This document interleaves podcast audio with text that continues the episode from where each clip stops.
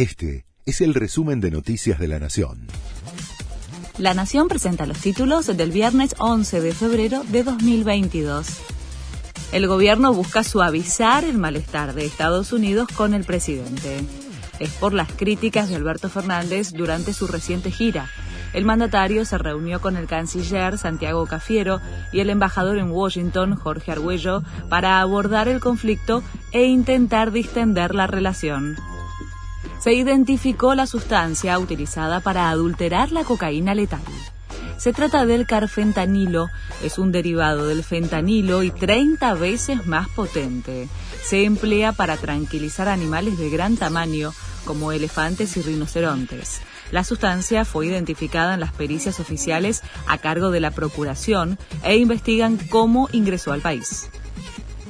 Alberto Fernández anunció un aumento para los jubilados.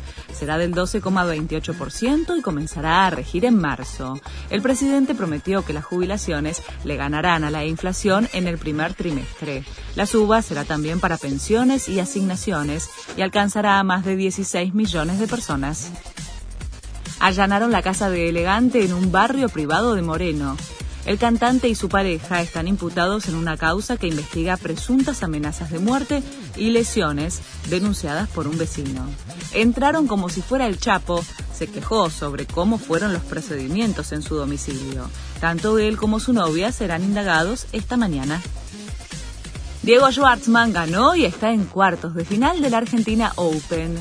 Se impuso 7-6 y 7-6 al español Munar.